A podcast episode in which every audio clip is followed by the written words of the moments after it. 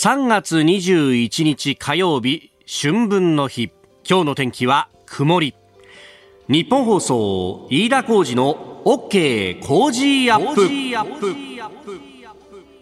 朝6時を過ぎました。おはようございます。日本放送アナウンサーの飯田浩二です。おはようございます。日本放送アナウンサーの前島香音ですえー、今週は新業一華アナウンサーがお休みをいただいておりまして、えー、毎日日替わりで、えー、各アナウンサーの方々にアシストいただいておりますが今日火曜日は前島香音アナウンサーです。よろしくお願いします。よろしくお願いします。いやいよいよ今日が来たね。来ましたね、えーえー、日本放送ではこの後7時50分からショーアップナイタースペシャル日本対メキシコ WBC の準決勝をお送りいたしますが、えー、ええー、このですね現地マイアミで取材をしているという私の知り合いに電話をつなごうと思っております、はい、もうすでにつながってるんですが、えー、航空旅行アナリストの鳥海幸太郎さんです。鳥海さんよろしくお願いします。よろしくお願いします。いやいやいや鳥海さん行ってるんですね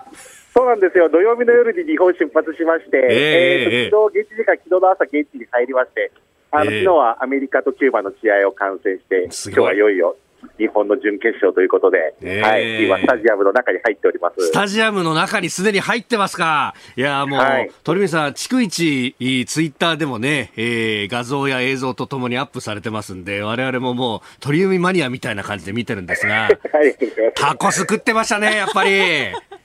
そうですね。はい、いろいろと。ねえ、やっぱり、このメキシコの料理を食べて、まずは言を担がないとと。ええ、はい、昨日はね、ハンバーガーでしょ、今日はタコスを食べてということで、なるほど、はい、もう。メキシコ料理屋さん行ってきました、まあ、今日になって急にやっぱりマイアミも日本人が増えたかなっていう感じがありまして、そうですか昨日はね、そんなでもなかったんですけど、うん、街中から本当に来てて、今もうスタジアムの行列も半分以上日本人っていう感じですね。おこのなんかね、あの結構メキシコのね、えー、出身の方とか、あるいはこうスペイン語圏の街でもあるから、日本にとってアウェーじゃないかみたいなこと言われてましたけど、その辺雰囲気どうですか？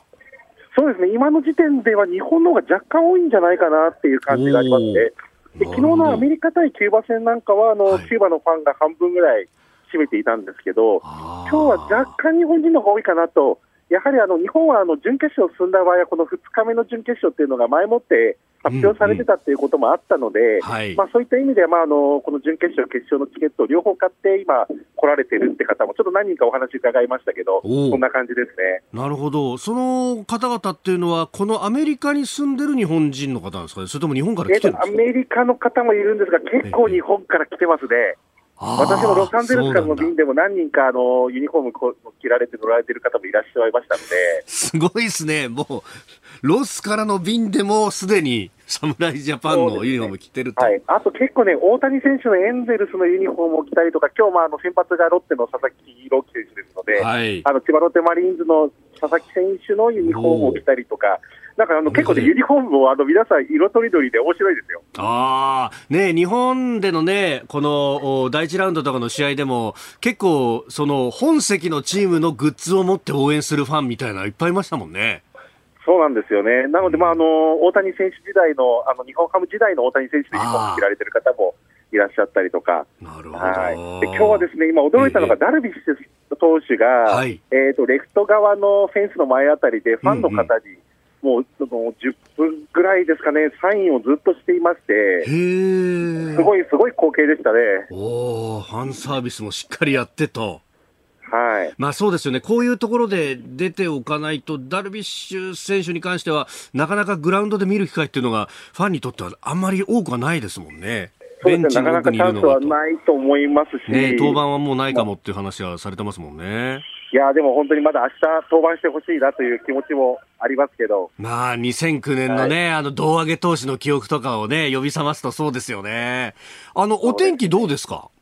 今ですね、ちょっと曇な、曇りは曇りなんですけど、まあ、あの、暖かくて23度ぐらい今、気温があるかなというところで、ただあの、このスタジアムっていうのがあの基本的に全天候型で屋根が閉まる形で、はい、今回の WBC はすべて閉めてやってますので、はい。まあ、そういったところで言うとあの空調も効いてて、観戦にはすごい便利かなっていうのと、あと外野から結構あの広々として、今、フリーバッティングやってますけど、はい、あのかなりあの皆さん見入ってるっていう感じで、どんどんスタジのスタンドに球が飛んでってるなっていうところで盛り上がってますね。いやこれ、その屋根を閉めると、まあ、ドームと違って、結構反響して、ワンワンするみたいなね、話もありますよね。そうですね、昨日のアメリカ、キューバ戦なんかも、もうあの立ち上がったり、まあ、両方のファンが叫び続けてましたんで、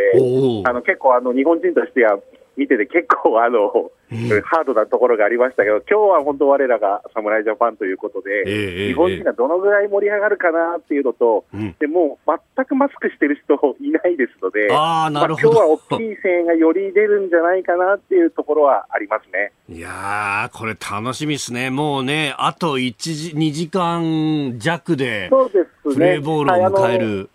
スタジアムの方は3時間前の現地時間16時、今1時間前ですけど、開門しましたけど、開門直前にちょっと私も到着しましたけども、その時点からあのちょんまげ姿の方がいらっしゃったりとか、なるほどえー、学ラン姿の方とか、学ランあの色はい、学ランもいらっしゃいますね。あの服装も含めてあのちょっとあの面白いかなっていうのはありますね。なるほどね。いやいや、これあのこの後また試合の直前にも雰囲気伝えてもらおうと思っております。すいません、はい、本当よろしくお願いします。よろしくお願いします。楽しみにしてます。ありがとうございました。はい、失礼いたします。失礼します。えー、航空旅行アナリスト鳥海幸太郎さんに伺いましたね。現地、えー、スタジアムの中からと、うん、いいよね。いいですね。羨ましいですね。でもさ、この日本での試合もさ、スタジアムの中もそうだけど、はい、外もグッズを目当てにね、うん、人が集まったりとか、はい、なんか全体として東京ドームの周り、ボールパークって感じだったよね。うん、行ったんでしょ？行きました。あの、チケットないのにですね、味わいたくって、行ったらあの、優しいカップルが声かけてくれて、うんうん、あの、これ着て写真撮りますか？って言ってもらって、あの、そうなんですよ。中野と大谷選手の。写真ね ツイッターに上げたの、はい、あこんなユニフォーム変えたんだと思ったらそうじゃなかったんだ。優しいカップルが貸してくれただけです。貸してくれるってすごいね。本当に日本人って優しいなみたいな。生きていいなって思いました。そのぐらいさ、はい、あれすぐにユニフォームは売り切れてたらしいもんね。速攻でしたよ。速乾だったんだってね、はい、ええー、前島香野アナウンサーがなんとかゲットしてきたその侍ジャパングッズとともに、えー、先ほど写真を撮って我々も、はい、ツイッターに上げておりますそしてまあ日本放送この後7時50分から、はい、えー、ショーアップナイタースペシャル、えー、2023ワールドベースボールクラシック準決勝日本対メキシコ、えー、解説は、えー、谷重元信さんとベースボールコメンテーター秋野さん、えー、実況は清水久志アナウンサー。ね、えー、この後ありますんでぜひこのまま日本放送を今日はねずっとお聞きいただければと思っております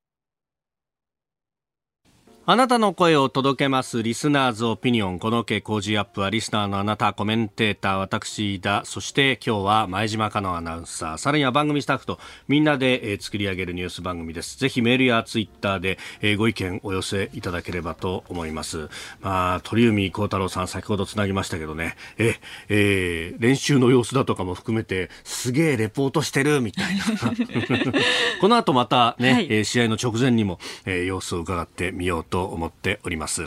えー、さて今朝のコメンテーターはジャーナリスト有本香里さんです。この後6時半過ぎからご登場。まずは、えー、台湾の馬英九前総統来週から中国を訪問するというニュースが入ってきました、えー、そしてニュース7時またぎのゾーンは今まさに岸田総理が、えー、インド訪問と、えー、昨日はモディ首相と首脳会談を行いましたけれども G7 広島サミットに招待というようなことも出てきております。そして7時10分過ぎおはようニュースネットワークのゾーンですがここは WBC 直前情報です、えー、産経スポーツで、えー、現地取材中の山田裕樹記者に電話をつなぎまして、えー、その選手たちの練習具合仕上がりぶりというところも教えていただこうと思っております。でさらには中国の習近平国家主席モスクワに到着したというニュースも入ってきております。で教えてニュースキーワード7時30分前ですが、えー、高市大臣、えー、もう質問しないでほしいという発言を撤回したという例の総務省文書に絡んでというところです。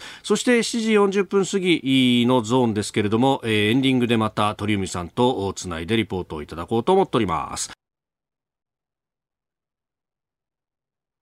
ここが気になるのコーナー、スタジオ長官各紙が入ってまいりました。えー、今朝の一面トップはですね、えー、57年前、1966年に静岡県の味噌製造会社の専務一家4人が殺害された事件で、えー、死刑が確定していた袴田巌さんの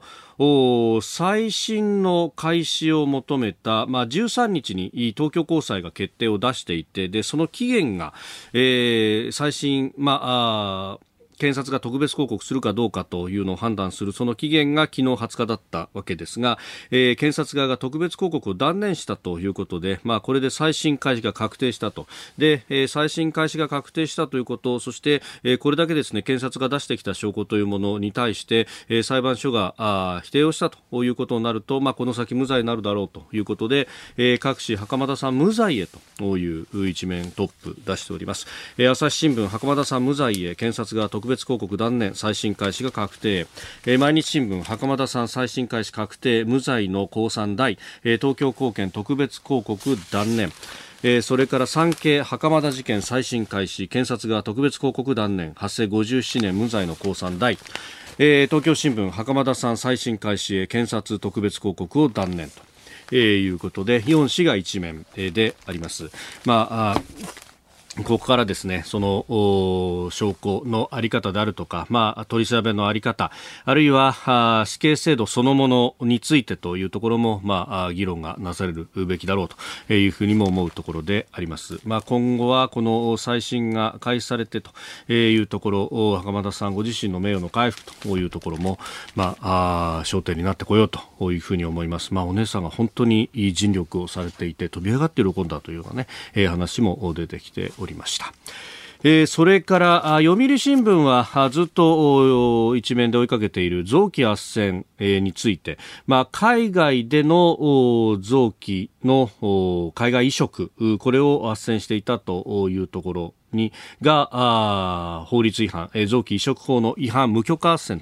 というところで、えー、取り沙汰されていた問題ですが臓器斡旋起訴 NPO と理事長無許可で移植仲介という記事が一面トップ、まあ、そこからですね、解説記事等々展開しているということで、まあ、これあの海外での臓器の移植ということになると、まあ、臓器売買であるとか非常にグレーな部分に、かかってしまう恐れがあるだろうというところも、まあ、法律として規定されていてだからこそ、えー、許可を得た法人なり、うん、組織でなければだめだよということが言われていたところです。で、それだけでなくて、これ、あの、記事の中で、えー、紹介されていましたが、あの、海外で臓器を移植して、で、帰ってきて、で、日本国内でまた体調が優れないということになったときに、じゃあ、お医者さんにかかると病院が見てくれるかっていうところで、まあ、これ、あの、違法で、そして臓器売買の疑いがあるということになると、まあ、倫理上の問題もある、えー、そして法律に違反している可能性もあるということで、えー、病院が見てくれないところが多いんだと。で、NPO は大学病院できちっと見てくれますよというふうに、えー、患者さんたちには言っていたにもかかわらず、どこでも見てくれないということになって、まあ、患者さんたちが、えー、路頭に迷ってしまう、途方に暮れてしまうというような事例も起こっていたと。まあ、このあたりも非常に悪質なんだというのは、あ捜査をしている警察の側の、えー、格好付きのね、えー、コメントとしても出てきておりました。そういった論点もあったということです。ここが気になるでした。この時間からコメンテーターの方々ご登場です。今朝はジャーナリスト有本香里さんです。おはようございます。おはようございます。よろしくお願いいたします。よろしくお願いします。ね、今日はもう WBC。そうですね。ねこの後いよいよと。中継もね、ねあると、はい、えー、有本さんはねジャイアンツのファンでいらっしゃいますから、はい、いやもう岡本選手様々。様々ですよね。本当ですよね。いややっぱ敵にするとあれだけ怖いなっていう選手が、うん、味方にすると頼もしいですね。私なんかだから今ね、今の飯田さんのこの言いっぷりで、はい、なんかみんなで一緒にチーム作るっていいなと思いましたよ 本当ですね。お世話になっておりますという感じですが、今日も一つよろしくお願いいたします。よろしくお願いしますさあ、まず取り上げるニュースなんですが、台湾の馬英九前総統が来週から中国訪問へというニュースが入ってきました。はいうん、まあ、この馬さんという人は、はい、中国に近いとは前々からね。いや、もう総統時代にね、もうぐーっと中国と台湾の距離を縮めてしまいましたからね。で、それがむしろ逆にね、はい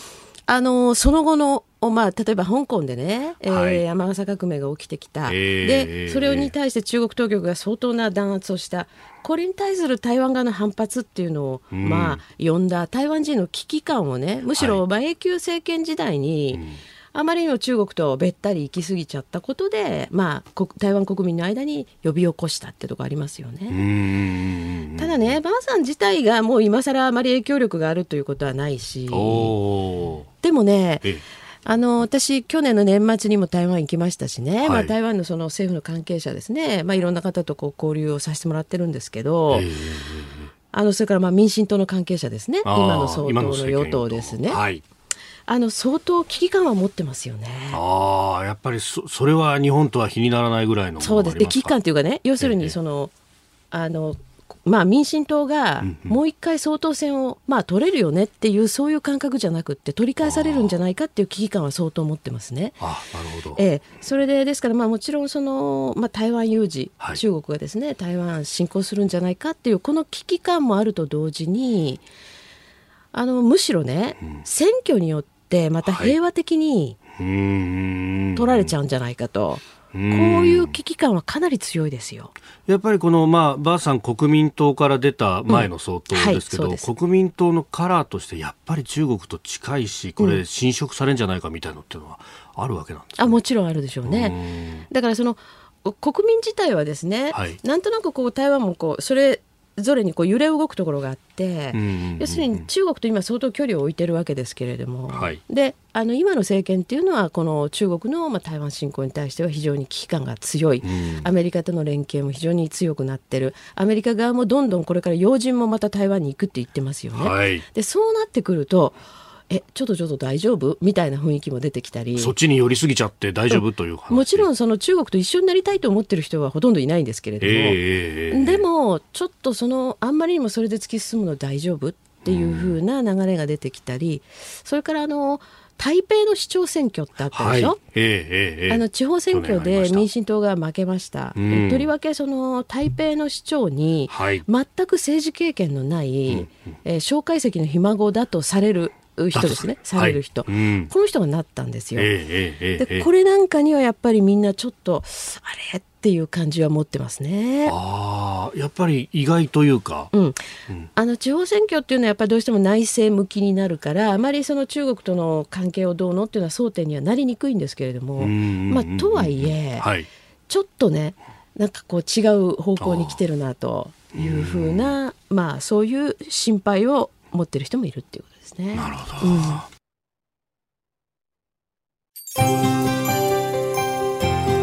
お聞きの配信プログラムはニッポン放送飯田浩司の OK コージーアップの再編集版です。ポッドキャスト YouTube でお聞きのあなた通勤や移動中に最新ニュースを押さえておきたい方放送内容を少しでも早く知りたい方スマホやパソコンからラジコのタイムフリー機能でお聞きいただくと放送中であれば追っかけ再生も可能ですし放送後でも好きな時間に番組のコンテンツを自分で選んでお聞きいただけます。毎朝6時の生放送では登場するコメンテーターの最近の活動はもちろんたっぷりとニュース解説をお送りしています。レギュラーコメンテーターに加えて専門家と随時つないで掘り下げてお送りしています。日本放送のエリア内でお聞きの皆さんラジコラジコのタイムフリーでチェックしてください。ツイッターでは最新情報を発信中。ぜひフォローして番組にご参加ください。あなたと一緒にニュースを考える飯田浩二の OK 工事アップ。この時間からコメンテーターの方々と7時をまたいでニュースを掘り下げてまいります。えー、今朝はジャーナリスト有本香里さんです。引き続きよろしくお願いします。よろしくお願いします。えー、まず株と為替の値動きをお伝えしておきます20日のニューヨーク株式市場ダウ平均株価は先週末と比べ382ドル60セント高い3万2244ドル58セントで取引を終えま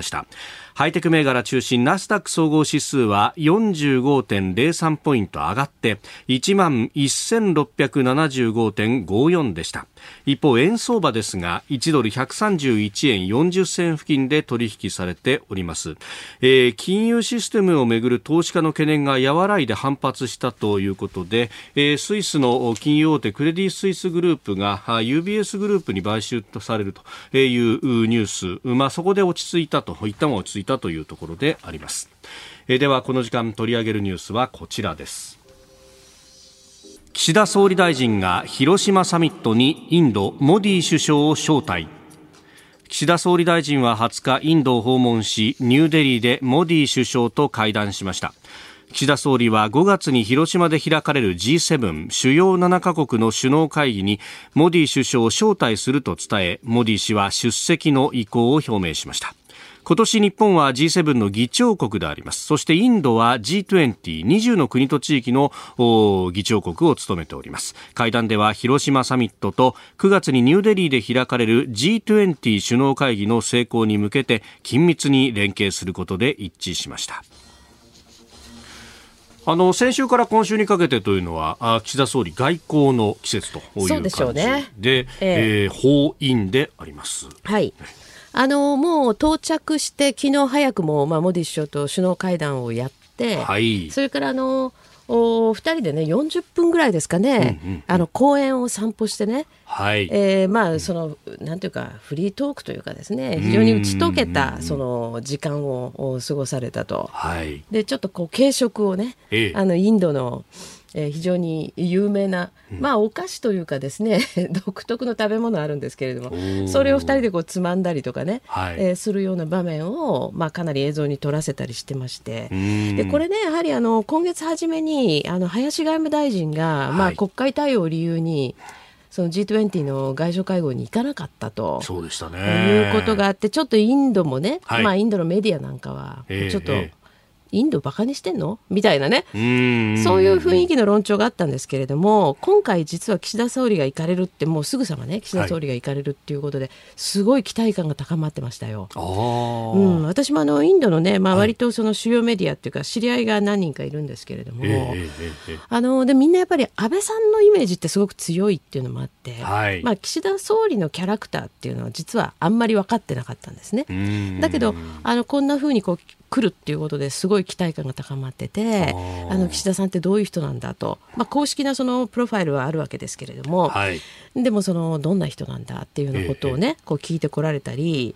あるいはその、まあ、このやっぱり広島サミットに招待するっていう話はちょっと事前にやっぱり出てましたから、はい、まあ、こういうことに対する期待感も結構あって。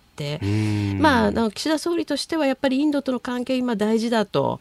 いうところと、はい、まあ、向こう側にもアピールしたい。うん。まあ、そういう狙いはあったんでしょうね。うん、まああのね、外務大臣がと突然のキャンセルってことになって、で、ね、これでこのままにしておくと、うん、今度 G7 に招いた時にまた突然キャンセルみたいな。今ありえますからねそうですよね、うん、そうなっちゃいけないよっていう。そうなんですよね。でやっぱりインドとの関係っていうのはその中国へのね、まあ、牽制っていうことで大事というのもあるんですけど、はい、まあ、これはね、あの国内でもかなり批判がありますけどね、まあ、インドに対して相当大規模なこれから投資をしていくと、はい、いうことがあるじゃないですか。でこれがあの日本の企業とかね、うん、そういうところにも当然見返りといいますかそういうものもありますから。はいまあ、このですからビジネスの関係においても非常に重要になっていく。それから今、インドはもう中国を抜いて人口では世界一ですよね。で若年層が多い、ねはい、まあ、中国のように少子高齢化が進んでない、はい、それからその経済発展も、まあ、個人消費を中心にしたあの、まあ、経済発展の流れ、まあ、そういう意味でも、あの日印関係っていうのはこれから本当に重要になってきますからね、えー、あのそこに、まああのまあ、目をつけてっていうか、まあ、岸田総理は外務大臣やられてたから、はい、その意識はあったんでしょうけれどもこういう形でインド訪問したっていうのはこれはいいことだと思いますね。うん。結構これ機動的でしたもんね、ね、インド訪問するぞって、ね、はい。早かったですよね。で結構ね準備もそれなりに気合が入っていたと側分してますよ。はい、おお、うん、まあこのインフラへの投資であるとか、えええ、あるいはこのウクライナねロシアの侵略によって、うん、まあ食料危機が起こっている国々に対しても支援するとか、はい、結構いろんなパッケージを用意しましたね。ねえー、このグローバルサウスって確かにねあの言われてるんですけれども、はい、まあこれから日本はねまあグローバルサウスっていうのと同時にルックサウスですよね。ルックサウス、うん、やっぱり今までね東アジアで例えば中国と連携しよう、はい、まあそういうような流れがすごい強かったんだけれどもそうじゃなくって、えーえー、南に視点を転じていこうと。で、えーと、例えば中国の生産拠点の代替地としての東南アジア、はい、それからあの成長の、まあ、センターとしてのインド、それからもうちょっと西の方ですね。あアフリカも射程にということですか、そうですね。ですからこそっちに今度は視点を移していこうっていうことですよね。確かにねアメリカのアップルなんかももうインドで作るっていうふうに、ね、拠点を移してとか、うん、結構大胆にやってますよね。からね。うん、それはやっぱり日本はいや一旦投資したんだからもうちょっと実装を取らないとなかなか難しいよとかそういうのあるんですかね。まあそうですね。ただインドに関しても、ええ、あのまあいろんな日本企業がどかすか言ってるってことじゃないけど、うん、例えば鈴木自動車なんてね、うん、もうあそうですね。40年くらい前からインドにどんどん行ってましたからね。確かに、はい。えー、そのあたりインドの話7時をまたいで続きます。えー、今朝のコメンテーターはジャーナリスト有本香里さんです。引き続きよろしくお願いします。よろしくお願いします。インドとの関係の大事さというところで、うん、確かに考えてみたらねあの鈴木自動車はずっと昔からやってますね。でえー、ですからもううんと10年ぐらい前まではって言ってもいいと思うんですけれどもね、えー、インドで走ってる車って半分ぐらい鈴木っていうぐらいな感じでしたよ。まあですからあのもともとね関係を深くしている企業もあるわけなんですね、はい、であのまあ私はその経済的な結びつきあるいはその、まあ、ある種中国への牽制という意味でインドとの関係は非常に重要ですよってことを申し上げましたけれども、それ以外にね、はい、今、えー、もう一つ考えなければいけないのはロシアなんですよ。ロシア。ええ、あのインドとロシアというのはもう長年の友好関係にありまして、はい、冷戦時代からそのソ連とインドっていうのは非常に、うん、あの関わりが深いんですね。はい、でこの安全保障の関係で言いますと、インドの軍というのは、ずっとねやっぱりソ連製ロシア製の兵器を使ってきた。はいこういうこともあって、ええ、ただ一方ではもう私たちは今クワッドっていう枠組みでですね、はい、インドを、まあ、これは安倍元総理の提唱でしたけれども、うん、おまあ、このインド太平洋を、ね、守っていくための重大な枠組みとして、はい、えー、そこに入ってもらってるわけですよね。アメリカ、オーストラリア、日本、そしてインド。うんですから、このまあね、ロシアとの関係をね、まあ、切ってくれというふうに言うのもあれなんだけれども、でもやっぱりこちら陣営にどんどん引き寄せていかないといけないと。はい、ですから国際社会の課題というのをインドとともに解決していく、それとりわけ、それから安全保障に関しては、もうこちら側ですよねと。うんうんうんうんいうことをやらなければいけないわけですね。あうん、まあ、あの、欧米みたいにこう、踏み絵踏ましてイエス、ノーではなく、うん、そうそうそう、やんわりね。やんわりじっくりね。で、それはね、やっぱりインド側も望んでるところだと思うんですよね。あの、今回、モディ首相の SNS なんか見ていても、はい、いち早く、まあ、岸田さんとね、ええー、自分はその友人である岸田を迎えてこんなふうにとかって言ってねすごく友好的な発信をされてますよ。はいでなんとなくだから日本に対してはその欧米のリーダーとは違って友達なんだと、はい、あの安倍さんの時はもっと本当にもっと親密でしたけれども、えー、なんかこう日本の首脳が行くとね、えー、友達っていうこういう雰囲気をものすごくアピールするっていうところはありますよね。確かにね、安倍さんの時は、それこそ、モディ首相が日本に来た時に別荘に招待したり、ねうん、そうですね。あの、向こうに安倍さんが行った時も、アーメダバードっていうモディさんの地元にね、はい、えー、あの、行ったりとか、まあそういうことが、あの、ありましたよね。で日本企業というのもやはりすごく歓迎されてまして、はい、えー、っと2000年代の初めぐらいですかね。あのトヨタ自動車はねインドに学校を作ったりしてるんですよ。はい、まあ、日本でいうところの専門学校みたいなとこですかね。なるほど。あの初等教育と日本でいう中学校ぐらい終わった人を、うんうんうん、そこに入学してもらってで結構その学費もね、はい、ほとんどかからない。だからあの、まあ、ちょっと貧しい家庭のね子供さんでもそこで、まあ、あの自動車を中心にしたいろんなことを覚えてもらって仕事をしてもらうと、はい、まあ、こんなようなこともやっていてですね日本企業に対するイメージというのも非常にいいですからね。あトヨタ企業内学校のノウハウありますもんね。そうですねまあ、そういうねあのところでこれからその本当に成長著しいところでね、はい、日本企業もどんどんビジネスをしていけばいいんじゃないかと。でそれと同時にねやっぱりすごく大事なことは、はい、インドって世界最大の民主主義国ですよ。だからやっぱり価値観は共有してるんだねというところで、はい、えー、まあ、アジアとかねこちら側結構覇権主義の国が多いでしょ、はい、まあ、中国もロシアも。そういう国でないところとどういうふうに付き合うのかっていうところですよね。うんまあ、本当、ウクライナの一件でも、やっぱり先ほどね、えー、有本さんお話ありましたが、グローバルサウスという、うんそうですね、えー、東南アジアだとか、えー、インド、インド南アジア、そうですね、南アフリカも含めて、えー、アフリカ方面アフリカ、はい。この国々をどう、ある意味こう、いろいろ価値観と違うかもしれないけど包摂していくかみたいな、うん、ね、住み込んでいくかみたいな、えー、これは日本はひょっとしたら得意かもしれないですね。そうなんですね。でその、まあ、アフリカもねずいぶん中国に、まあ、ある意味やられたんですよね、やっぱり札束構成でね、はい、だけどそれに対する反発もものすごく起きている。あの結構そのケニアでしたっけ、うん、あの反中国デモがねね起こったのそうですね、まあ、すごくあの激しいデモがね起きたり、それからあのまあ、ケニアのあれほどではないですけれども、これも2000年代入ってからいろんなところでね、やっぱりその中国側の経済進出に対して反発する動きっていうのはたくさん出てますね。ですから、そういうところを本当包摂していく、そのための一つの拠点がインドであると、はい、でそのグローバルサウスというのは日本にとってみればルックサウスであるということですよね。うん。えー、岸田総理のインド訪問、そして、まあ、これからの日本外交というところもお話しいただきました。おはようニュースネットワーク。東京有楽町日本放送キーステーションに全国のラジオ局21局を結んでお届けいたします。おはようございます。日本放送アナウンサーの飯田浩二です。今朝のコメンテーターはジャーナリストの有本香里さん。取り上げるニュースはこちらです。現地から直前情報。WBC 準決勝日本対メキシコ戦。日本時間この後8時から2023ワールドベースボールクラシック準決勝日本対メキシコ戦がアメリカフロリダ州マイアミのローンデポパークで行われます。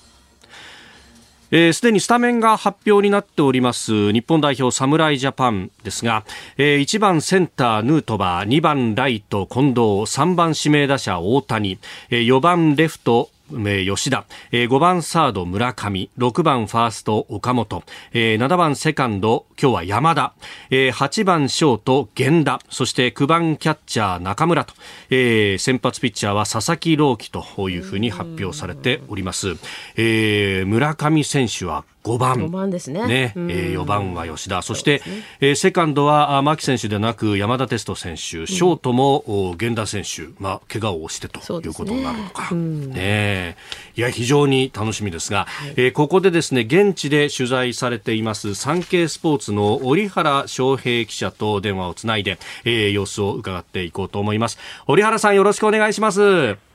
よろしくお願いします。さあ、まずスタメンが発表されましたけれども、4番は吉田選手、ね、はい、えー、そしてショートは源田選手、これ怪我をしてということですけれども、はい、このスタメンご覧になって、まずは折原さんいかがですか？まあ、あの、準々決勝と同じメンバーで、はい、あの、望んだ望んでいると思うんですけど、やっぱり吉田選手4番で、はい、まあ、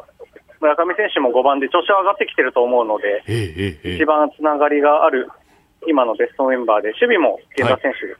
とても大事なあのアウェーでの球場なので、えー、そこら辺を重視して、源田選手のスタメンなのかなと思います。その、まあ、準々決勝から中間、折原さんずっと取材されていらっしゃると思いますが、はい、例えば時差ボケであったりとか、あの、体調面とか選手の皆さんどうなんでしょうか、選手、とても興奮状態といいますか、アメリカにあの乗り込んできて、はい、とてもテンションが高いっていうのはあの取材してて感じますし、まあ、ダルビッシュ選手をはじめとしたメジャーリーグ組が、あのそういった時差ボケ対策だったりをあの日本の選手だったりにあの伝えて、あのそういった対策もしてしてるので、調整っていうのは特に問題ないのかなと見ていて感じました。うんあの予告先発、佐々木朗希投手であります、はい、まあ、佐々木投手も、ね、あの若いピッチャーですけれども、そのあたり、はい、いい調整ぶり、調子いかがですか？そうですね、チェコ戦を踏んでの今日の登板だとは思うんですけど、はい、あのまっすぐにフォークボール、大リーグであの活躍するメキシコの選手もたくさんいるんですけど、はい、そういったフォークボールっていうのは結構日本人特有の武器かなと思うので、まっすぐとフォークボールがしっかりと決まれば、あの空振りとか、しっかり打線を抑えられるかなと考えてます。しかし今こうしてつないでいても、その球場にいらっしゃると、こう後ろの音がね、携帯にも乗ってきますけど、はい、やっぱこれ相当こう、うるさいというとあれですけど、はい、音大きいですか、ノイズは？そうですね、だいぶコロナ禍が緩和されて、鳴り物での応援とかも解禁されてますので、あの試合前の時から大谷選手だったりとか、村上選手の応援歌がトランペットで演奏して、日本のファンの方の応援にもすごい熱が入ってます。あそうですか、はい、これね、サンスポのその紙面上でも、やっぱりこうメキシコに近いし、でスペイン語圏でもこうあったりすると、フロリダ、スペイン語をしゃべる人もいっぱいいるから、はい、向こうの声援すごいんじゃないかみたいなことも言われますけど、負けてないですか？負けてないと思いますね、はい、今日もたくさんのメキシコのファンもいらっしゃってて、えー、はい、あのプロレスのマスクをかぶったメキシコのファンと、なるほど。日本の侍のちょんまげのカツラをかぶったファンが記念撮影したりとか、すごい、試合前なんですけど、すごい盛り上がりは、あの肌で感じました。はい、えー、スタジオにはあジャーナリスト有本香里さんもいらっしゃいます。おはようございます。あこちらはおはようございますなんですが、ねはい、あのマイアミは今日は気候はどうなんですか、あとても暖かくてですね、ええ、午前中は曇ってたんですけど、はい、試合始まるにつれて快晴に変わりまして、あそうですはい、23度とか、結構半袖でもみんな過ごしやすい、あの、気候ですので、半袖のファンが結構多いですね。もともとね、あの温暖なところといいますか、一年中暖かいところではありますけれどもね。はいそうですサマータイムで。はい。なるほど。先ほどあの、おなんか皆さんテンションが高いっていうことを言ってましたけど、そうすると、まあ基本的、気候的にも非常にいいから、あんまりそちらに行ってこう体調崩すような心配というのも、今のところは見られないという理解でいいんですね。そうですね、外は高高くて、球場は開閉式の屋内球場なんで、えー、あのある程度冷房というか、うん、あののもそあの整っているので、はい、とても応援しやすいあの環境かなというのは思います。なるほど。はい。まああのー、今回球数制限は95球までいけるっていうことを言われてますけど、うん、これ系統策っていうのはどうなっていきそうですか？はい、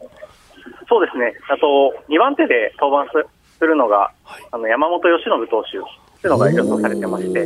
すごい豪華な剛腕の2人のピッチングが、えー、あのガチッとはまれば、メキシコ打線もすごい0点に抑えれるぐらいの試合展開になるのかなって思ってます。メキシコの側の投手陣っていうのはどうなんでしょうね。あそうですね。先発のサンドバル投手は大谷選手の同僚で、そうですね。はい。左ピッチャーでスライダーだとかチェンジアップが武器なんですけど、そこら辺を左バッター、日本の左バッターがどうこう攻略というか、崩せるかっていうのも結構ポイントになってくるのかなというふうに思います、その辺の弱点について結構大谷さんがいろいろ教えてるらしいみたいなね、報道がありましたけど。そうですね、そこら辺の共有とかもあったり、あとはちょっと怪我で辞退された鈴木選手も、あの、オープン戦で対戦したらしくて、そういうのも、はい、聞いてるというのをあの選手も話してました。なるほど、そうか、そういうこう侍ジャパンを側面からバックアップみたいな、こういろんな情報網があるんですね。そうですね、本当にチーム一丸で戦ってるなという印象は取材をしていて、とても感じます。うん。あのこうここから先は余談に近いんですが、あの折原さんは、はい、あ阪神のご担当だということも聞いておりまして、あの私、阪神ファンなんですよ、えー、中野湯浅両名、いかがですか？は いそうですね、2人ともとても終始笑顔という感じで、えーえー、はい、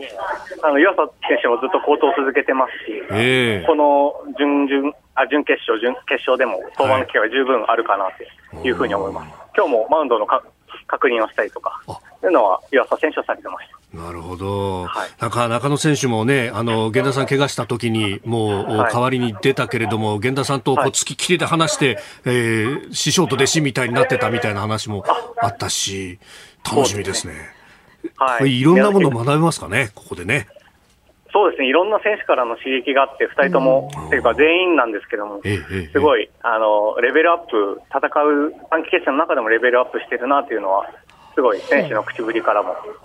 感じますね。すごいですね、そういうところね。本当ですよね。やっぱ貪欲に機会を見つけて、ね、ね、吸収しようっていうのはね。いや本当楽しみです。あの、紙面もね、あの、記事も楽しみにしております。堀江さん、本当、はい、試合直前にどうもありがとうございました。はい、ありがとうございました。えー、サンケイスポーツ、えー、現地マイアミで、えー、WBC 準決勝取材中、折原翔平記者とつなぎました。いやどうなるか楽しみですね。ねなんかオフのね、ちょっとしたイベントに参加するっていうよりも、はい、本当にそこでもいろんなものを吸収しようとしてるっていうね。すごいですね。ね日本の本当トッププロですからね。なんかでもみんなこう野球少年に戻ったかのような、ね、そんな感じですよね。本当にそんな感じしましたね。ねうんえー、いよいよこの後8時プレーボールということになっております。さあそして、えー、おはようニュースネットワーク用意していたニュースですが中国の習近平国家主席がモスクワに到着ともう到着してすぐに、えー、非公式ではありますが首脳会談。も行った、ね、そうですね、えー、うん。でさっきあの飯田さんとね、はい、始まる前ちょっとお話してて、うん、あのいつも人を待たせるプーチン氏が、はい、もうすぐさまって、えーえ。ー、よっぽど大変なんでしょうかっていうね。それだけでもね、うん、なんか今までとは違うのかってことですよね。そうですよね。やっぱりこれ、ロシアにとっては中国からの、まあ、支援というのは、もう死活問題になってそうですね。本当に命綱になりかかってますからね。うん。まあ、あの、4時間余り、まずは会談を行ったと、そして翌日もということでありますが、ええ。まあ、ウクライナに関してのね、うん、話、これ中国はなんか和平の仲介みたいなことまあね、そういうことを言ってますけれどもね、ただ、あの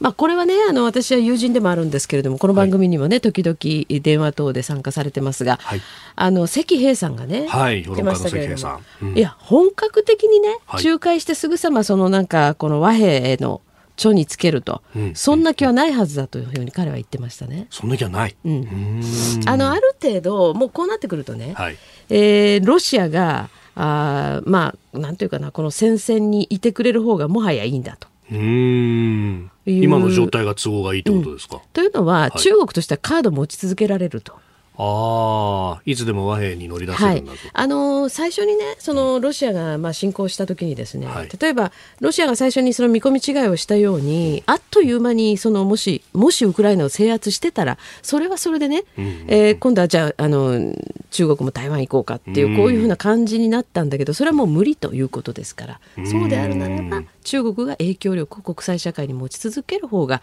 いいということだろうと。アメリカを引きつけることもできますしと。えーえー、うんえー、以上、おはようニュースネットワークでした。今朝のコメンテーターはジャーナリスト有本香里さんです。引き続きよろしくお願いします。よろしくお願いします。続いて教えてニュースキーワードです。高市大臣がもう質問しないでほしい発言を撤回。高市経済安全保障担当大臣が今月15日放送法の行政文書をめぐって野党議員に私の答弁が信用できないならもう質問しないでほしいと答弁したことに関し参議院予算委員会の末松委員長は昨日午前注意しました。これに対し高市大臣は重く受け止めると述べそして午後になってもう質問はしないでほしい発言を撤回しました。私が信用できない。答弁が信用できないんだったら、もう質問をなさらないでくださいという答弁についてのみは撤回をさせていただきます。ただし、小西議員がまあ出してきたこの行政文書の信憑性に関しては疑問があるということで野党側に対する謝罪などはありませんでした。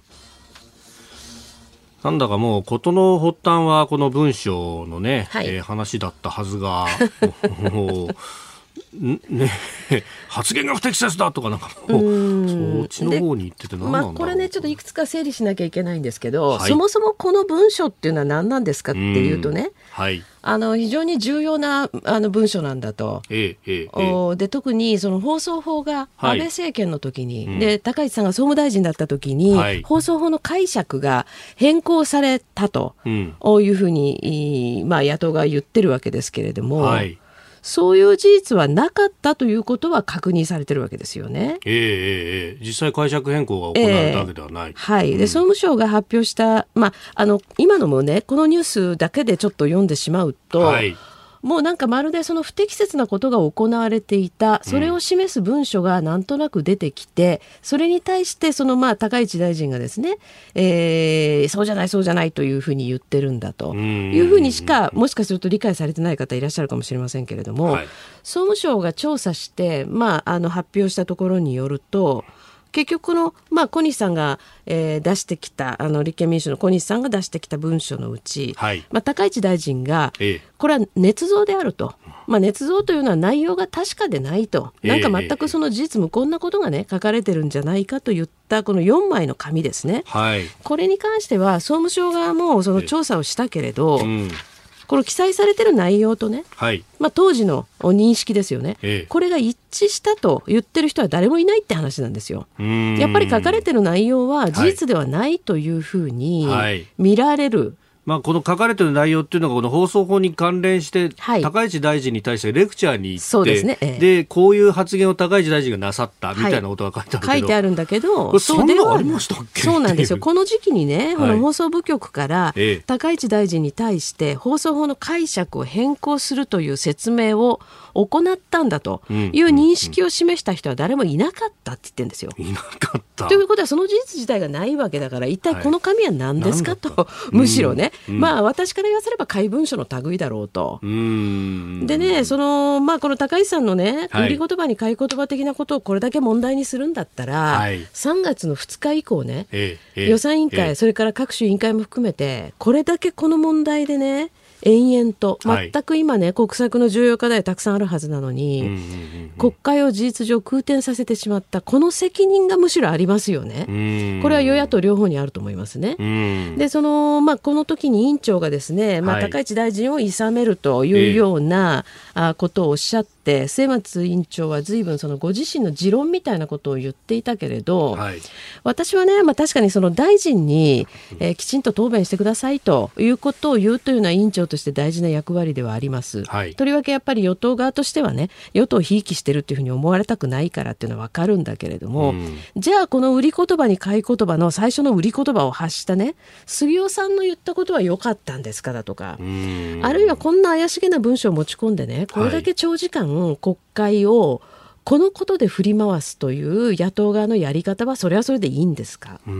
それからそのこのニュースで言うならば、はい、高市さんは昨日の朝の時点では、謝罪も撤回もしませんと言ってたのが、はい、午後になって変わるわけですね。ただ今あの答弁の,、まあ、あの音声があって聞いたら分かるように、はい、このまあもう質問しないでほしいという部分のみ撤回しますって言ってるわけですよ。うんうん、ギリギリ譲歩してるわけですね。はい、でこれなんでそういう譲歩が起きたかというと、えー、実は野党側はこの高市さんが出席していた予算委員会ではなく、うんうん、全く今関係のない総務委員会を、はい、まあ言ってみれば人質に取ったわけですね。止めると、はい、ところがじゃあ今総務委員会で一体何がかかってるかというとね、はい、地方交付税交付金ですよ。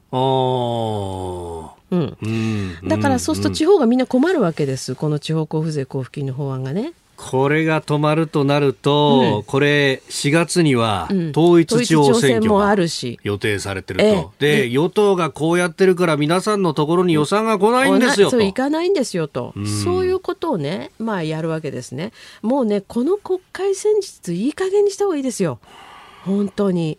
そうやってねいろんな委員会やなんかをね、まあ、日手を人質にとってね、えー、嫌がらせをしていくみたいなことは、まあ、これはもう本当にこういう慣習的なことはやめた方がいいですね。でね、高橋さんご自身も今は経済安全保障担当大臣でいらっしゃって、うん、そのお情報を扱うにあたっての、うん、まあ、いわゆるセキュリティクリアランス、はい、適格性の審査、うん、その部分を、じゃあどう法体系に位置づけようかっていうのを、はい、まさにこれ喫緊でやんなきゃですよね。そうですよね。はい。で、その先週末にですね、まあ高橋さんはその謝罪も撤回もしないと、まあこれその与党とか政権の中からね、うん、まあちょっと謝っちゃえばいいんじゃないみたいなね 流れがあったんだけれども、はい、まあご本人は絶対そう撤回しないんだと。確かに総務省の調査結果見てみれば高橋さんの言ってたことが正しいってことは明らかですからね。うん、で、そういうふうな中で高橋さんが罷免されるんじゃないかと、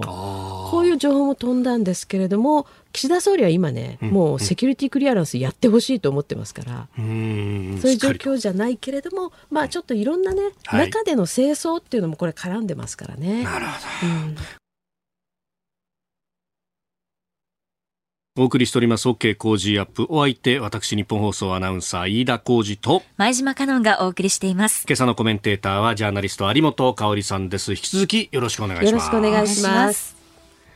さああ、ショーアップナイターのね、アンセム侍バージョンが流れてまいりました。もうね、試合開始までは20分を切った。そして中継開始までは10分を切っております。えー、この後、日日本放送では7時50分から、えー、ショーアップナイタースペシャル2023ワールドベースボールクラシック準決勝、日本対メキシコ戦をお送りいたしますが、ここでですね、試合が行われるアメリカ、フロリダ州マイアミ、ローンデポパーク、えー、ここにいるですね、航空旅行アナリスト、鳥海幸太郎さんにまたつないでみようと思います。鳥海さん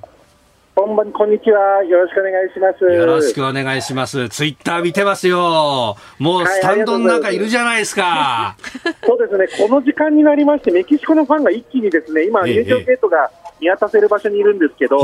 えっ、と、日本の方が出足が早かったんですけど、その時間メキシコのファンも多くなって、まあ、半々ぐらいのかなっていう感じの状況ですね。それで結構ですね、日本のファンとメキシコのファンが、あの、うん、皆さん一緒に写真を撮ってる姿が多く見られてまして、非常に友好的な感じで、みんなで盛り上げようっていう、そういった今、あの、スタジアムの雰囲気になってますね。なるほど。なんか、スタンドもいい雰囲気ですね。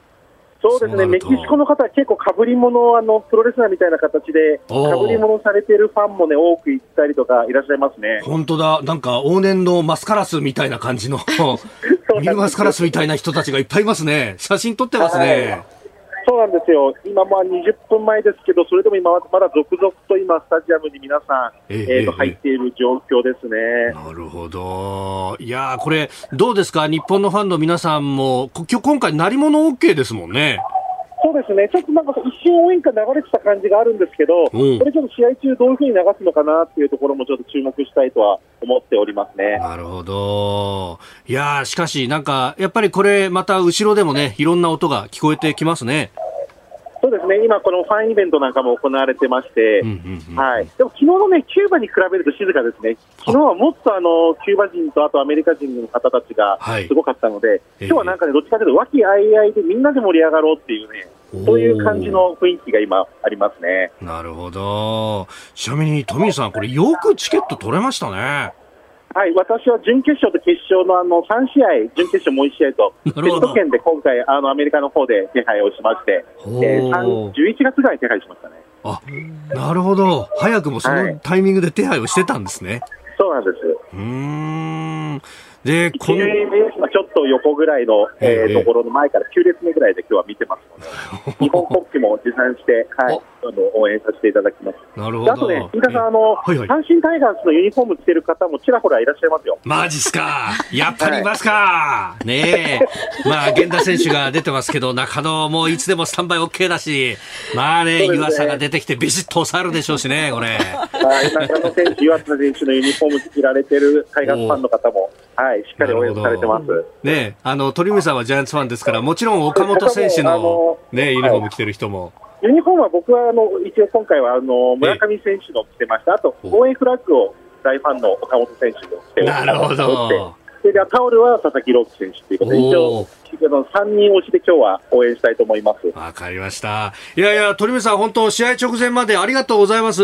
えはい、じゃあこれから精一杯応援してきます。はい、よろしくお願いします。ありがとうございました。失礼します。